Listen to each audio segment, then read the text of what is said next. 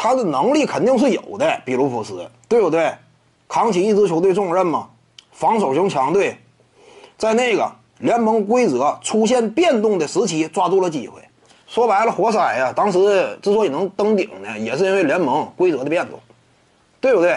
允许联防，设置了三秒区，这么一来呢，沙奎尔奥尼尔啊，篮下想继续像之前那么为所欲为啊，很难。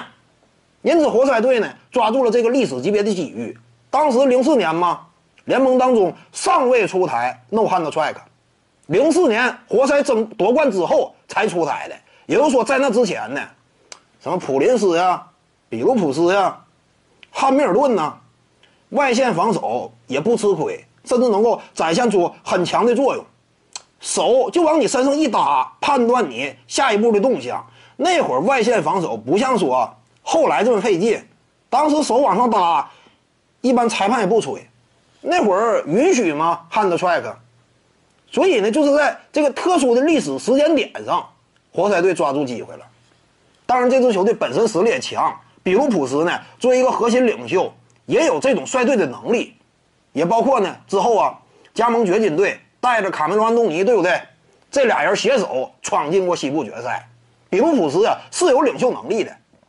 但是归根结底呢，你要说一个球员呢，他真正的等级，说实话呢，无论足球还是篮球啊，跟你的个人的真正的实力还是息息相关的。就是说，如果你本身的实力不是说联盟当中特别拔尖，就算说你团队属性很优秀，一般来讲你的历史地位也不会过分被拔高。你比如说比卢普斯嘛，目前为止仍然没有进入名人堂，已经退役多少年了？你看看特雷西·麦格雷迪，刚刚到那个时间点上，刚刚有资格入选名人堂，直接开绿灯就进去了。人家就是两届得分王嘛，超级巨星。比卢普斯呢，团队属性很强，有领导力，但是呢，荣誉太薄弱，对不对？各位观众要是有兴趣呢，可以搜索徐静宇微信公众号，咱们一块儿聊体育。中南体育独到见解就是语说体育，欢迎各位光临指导。